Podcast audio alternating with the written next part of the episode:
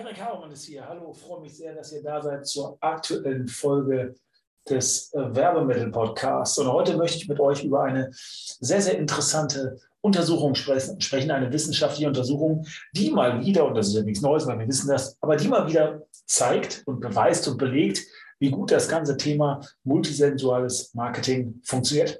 Und es ging um Folgendes, beziehungsweise ich muss vielleicht was vorab schicken, das wisst ihr schon, aber ich mache es nochmal klar, um den Boden zu bereiten für das, was wir sagen. Also unser Gehirn verarbeitet ja immer das Gesamtbild, den Gesamteindruck von dem, was die verschiedenen Sinneskanäle liefern.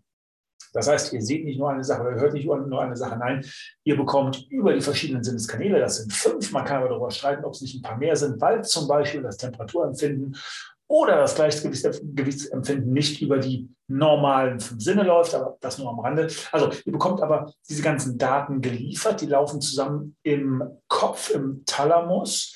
Ähm, schönes Eselsbrücke zum Thalamus. Der Thalamus heißt Thalamus, weil alles durch den Thalamus muss. Also das ist der Torwächter des Gehirns, da läuft das alles zusammen und dann wird ein Gesamteindruck gemacht. Und je besser dieser Gesamteindruck, je mehr das Ganze zusammenpasst, desto authentischer und echter ist ein Bild und desto mehr emotionale Kraft hat es. Und äh, wenn das nicht zusammenpasst, dann nehmen wir das entsprechend als unstimmig wahr und folgen dem nicht oder lehnen das irgendwie ab oder haben schlechtes Gefühl dabei oder so. Also soweit, so klar. Und ähm, wenn die Sinne sehr, sehr gut aufeinander einzahlen, also sich nicht nur nicht widersprechen, sondern wirklich genau auf das Gleiche hindeuten, genau die gleichen Signale geben, genau in die gleiche Richtung zeigen, dann haben wir eine Verstärkung, Multisensory Enhancement heißt das Ganze, und dann wirkt das eben viel stärker. Heißt auch, dass wenn ihr alle Sinne wirklich richtig gut auf eine Sache ausgerechnet, äh, ausgerichtet habt, dann können wir eigentlich gar nicht anders als diese Sache super finden, also vollkommen überzeugt zu sein, zum glühenden Fan zu werden, etwas unbedingt haben zu wollen. Es geht gar nicht anders. Es ist so in unserer DNA angelegt und zwar, weil es so gut ist, weil es so überzeugend ist, weil es so gut zusammenpasst, weil es so echt, so authentisch, so real, wirklich spitzenmäßig eben ist. So, und jetzt ging es um eine Untersuchung und zwar wollte man wissen, inwieweit die Wahl der Kleidung, speziell die Kleiderfarbe, Einfluss hat auf das Trinkgeld von Kellnern, Kellnerinnen. Also wie gut das wirkt. Und zwar hat man einfach Bilder gemacht von Kellnerinnen, Kellnern, also im Restaurant, und hat dann die Farbwahl der Kleider modifiziert, hat das verändert, hat also die Farben der Bekleidung geändert. Ähm, das war ein Versuch, der entsprechend mit Sprechblasen gelaufen ist, aber es war eine wissenschaftliche Untersuchung. Und man geht ja immer davon aus, bei diesen wissenschaftlichen Untersuchungen, dass das auf das wahre, wahre Leben anwendbar ist, dass das also signifikant ist und dass das valid ist, dass das eine Bedeutung hat. Ähm, und deswegen variiert man nur eine Sache. Und hier hat man eben gesagt, wir nehmen Bilder auf, dann haben wir Sprechblasen und wir stellen also bestimmte Szenen eines Restaurantsbesuches nach. Äh, und dann gucken wir nachher, wie viele Leute, äh, wie viel Trinkgeld sind die Leute bereit zu geben und wovon hängt das ab? Und da man nur eine Sache variiert hat, nämlich die, die Farbe der Kleidung, ähm, dann kann man bei einem wissenschaftlichen Versuch ganz klar sagen, das ist jetzt die äh, Variable gewesen, die wir verändert haben. Und dann ist das auch der Grund dafür, warum so etwas ist. Vielleicht nochmal ein kleiner wissenschaftlicher Hinweis. Es geht nicht darum, dass man sich einfach nur Zahlen anguckt oder Zusammenhänge anguckt in der Wissenschaft und einen Zusammenhang zwischen den Zahlen feststellt, eine sogenannte Korrelation, und dann sagt, ah, guck mal, wenn die eine Zahl steigt, steigt die andere, beziehungsweise der Grund, warum die eine Zahl sich verändert, ist, weil sich die andere verändert. Also eine Korrelation, ist ganz, ganz wichtig, ist keine Kausalität, das beweist gar nichts. Nur weil zwei Zahlen parallel laufen, heißt das nicht, dass die unbedingt in einem Zusammenhang stehen und dass die eine die andere beeinflusst, weil die andere könnte ja auch die eine beeinflussen. Oder es hat einfach nichts miteinander zu tun. Es könnte eine gemeinsame Ursache haben, aber die Dinge müssen nicht in einem Zusammenhang stehen. Also haben keine Kausalität, aber durch wissenschaftliche Untersuchungen möchte man eben diese Kausalität herstellen, damit man sagen kann, weil wir, Punkt, Punkt, Punkt, ergibt sich daraus Punkt, Punkt, Punkt. Und in dem Fall hier manipuliert, verändert wurde die Farbe Kleidung, sonst war alles gleich. Und deswegen sagt man, die Kleidung hat, eine, hat die Farbe der Kleidung, die Farbe der Kleidung hat einen entsprechenden Einfluss auf das, was die Leute dann an Trinkgeld geben. Und zu folgendem Schluss ist man gekommen. Man ist zu dem Schluss gekommen, dass die Farbe, und zwar die warme Farbe, ein Rot oder ein Gelb oder ein Orange, das Lächeln der entsprechenden Kellnerin, Kellner unterstreicht und dann als entsprechend wärmer und freundlicher wahrgenommen wird. Und wenn wir eine Person wärmer, freundlicher, herzlicher empfinden, sind wir bereit, der mehr Trinkgeld zu geben. Also ganz konkret nochmal auf den Punkt gebracht. Wenn eine Kellnerin lächelt, und das tun sie meistens, das sollten sie zumindest, das sollten alle machen, die irgendwie im Service sind oder mit anderen Personen arbeiten, weil Lächeln als Offenheit und Freundlichkeit signalisiert wird, weil wir signalisieren, wir mögen dich. Du bist nicht mein Feind, sondern du bist mein Freund. Ja? Ähm, machen wir übrigens auch mit anderen Gesten, zum Beispiel die Geste, die es jetzt bei Corona nicht mehr so gibt. Aber wenn wir jemandem die Hand geben, dann zeigen wir damit, wir tragen keine Waffe und signalisieren Freundlichkeit. Mal abgesehen von der Wärme, die wir spüren in der Hand und dass wir Körperkontakt haben und so weiter. Aber kulturell kommt das Ganze von, wir geben unsere Hand und zeigen, dass wir keine Waffe tragen. Deswegen geben wir auch die Hand, mit der wir normalerweise schreiben oder mit der wir normalerweise eine Waffe führen würden. Aber also, wenn jemand lächelt, und dazu noch warme Farben trägt, also orange, grün oder gelb, dann wird das Lächeln unterstrichen. Und dann haben wir eben genau das, was man Multisensory Enhancement nennt. Dann wird das eben verstärkt, dann kommt das als besser, als echter, als wärmer raus. Und dann hat es mehr Effekt. Und die Konsequenz dieses Effektes ist eben dann, dass es so wahrgenommen wird und gemessen worden ist das anhand des Trinkgelds, was die Leute bekommen haben.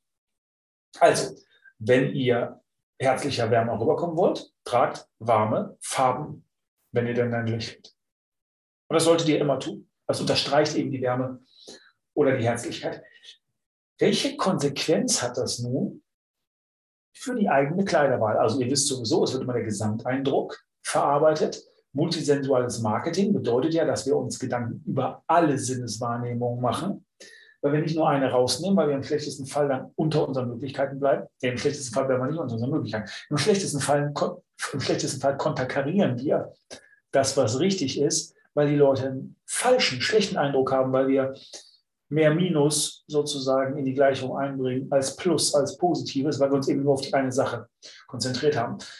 Im mittleren Fall ist das einfach so, dass wir Potenzial ungenutzt lassen und deswegen unter unseren Möglichkeiten bleiben. Also das ist sowieso klar. Aber welche Konsequenzen hat das für die Kleiderwahl? Nun, wenn ihr als entsprechend warm, herzlich und offen und freundlich wahrgenommen werden wollt, dann tragt auch entsprechende Farben, die warm und herzlich sind, zum Beispiel rot, orange oder gelb.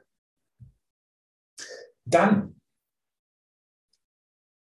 ist die andere Konsequenz, und ich finde das ganz interessant für Unternehmen, es ist nicht immer richtig, wenn ihr streng darauf achtet, dass ihr die CI-Farben nehmt oder das Uniform oder das, was ihr entsprechend habt, den CI-Farben folgt.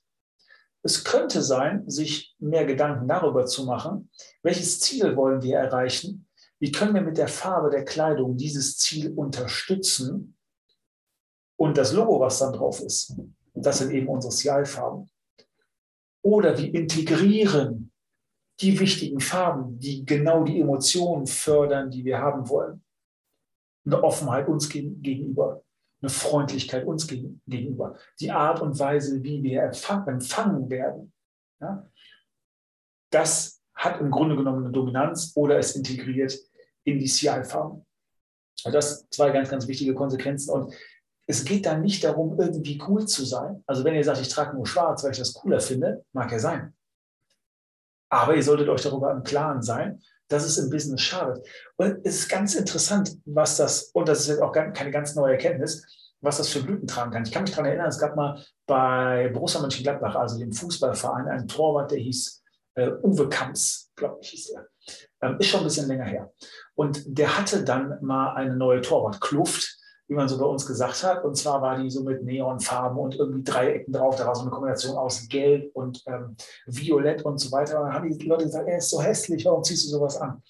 Und dann hat er gesagt, und ganz interessanter psychologischer Effekt, er hat gesagt, ähm, das hat einen psychologischen Grund. Und zwar ist das so, dass gerade wenn Spieler müde sind am Ende des Spiels und so weiter und aufs Tor schießen oder auf den Torwart zurennen, dann ist das so, dass diese Uniform die Blicke fängt oder die Aufmerksamkeit bindet.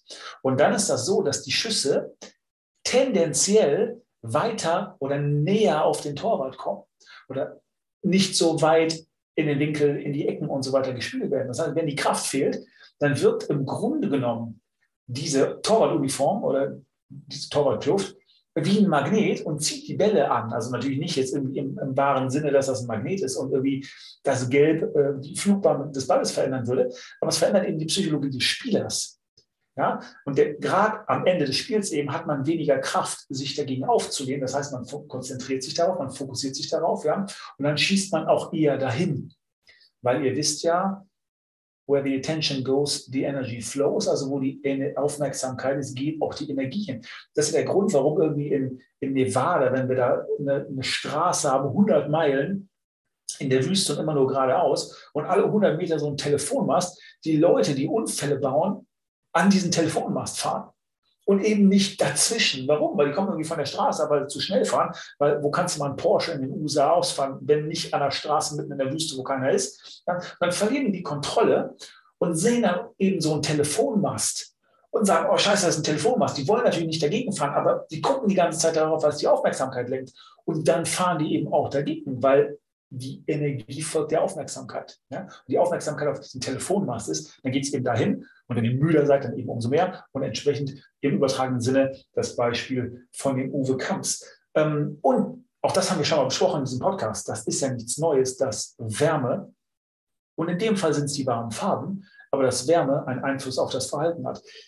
Ich habe schon mal von dem Beispiel erzählt, und zwar ist das ein Versuch gewesen, wo man feststellen wollte, ob andere Menschen äh, als sympathischer wahrgenommen werden, ähm, wenn wir die als tatsächlich warm empfinden. Und wie hat man das gemacht? Man hat ähm, Leute standen im Fahrstuhl und da war eben jemand drin, das war ein Schauspieler und da war die Versuchsperson drin. Und ähm, in diesem Versuch, der war ein bisschen größer, aber in diesem Versuch hat der Schauspieler dieser Versuchsperson, die nicht wusste, dass er ein Schauspieler ist, logischerweise, ähm, ein Getränk gegeben und hat gesagt, kannst du das mal kurz halten, ich möchte einen Schuh zubinden. Es waren nur wenige Stockwerke, also ganz, ganz kurze Zeit, ansonsten gab es keine Zeit miteinander zu reden. Und dann hat man festgestellt, dass wenn der Schauspieler der Versuchsperson etwas Warmes gibt, was die mal halten soll, also einen Kaffee, dann und der, die Versuchsperson wird nachher gefragt, wie sympathisch die diese Person fand, dann findet die die signifikant sympathischer, wenn sie einen Kaffee gehalten hat im Vergleich zu einer kalten Cola. Also jemand, es gibt ja keinen Zusammenhang, was Sympathie angeht, ob jemand, der mit mir im Fahrstuhl steht, sagt, können wir ihm ein Getränk halten, muss ich meinen Schuh zubinden. Aber tatsächlich ist es so. Also wenn uns jemand ein warmes Getränk reicht und wir empfinden, wir spüren Wärme, Wärme und wir bringen das zusammen, ist uns diese Person sympathischer, finden wir die sympathischer, als wenn die uns was Kaltes gibt. Und deswegen, ähm, Damen und Herren da draußen, wenn ihr irgendwie auf ein romantisches Date geht, dann geht lieber einen Kaffee trinken als ein Eis essen. Weil zumindest am Anfang, wenn wir uns unser Bild von dem anderen machen, wenn wir irgendwie unserem Gehirn versuchen klarzumachen ähm, oder unserem Gehirn den Auftrag geben, herauszufinden, ob die Person sympathisch ist oder nicht, dann ist Wärme besser, weil es eben auf weil es eben warm, herzlich und das, was wir damit verbinden, das Positive, die positive Emotion, weil es eben entsprechend wahrgenommen wird. Und vielleicht noch eine andere Sache, auch das habe ich schon mal erwähnt. Farbe hat eben Einfluss. Und Farbe hat ganz tiefen psychologischen Einfluss. Ich erinnere nochmal an äh, die Versuche, die man gemacht hat mit der verschiedenen Farbe in Entenstellen. Und zwar hat man einfach, man hat nichts geändert, aber manche Erpel waren blauer Farbe ausgesetzt und manche Erpel waren roter Farbe ausgesetzt. Dann hat man geguckt, was man mit den Tieren macht.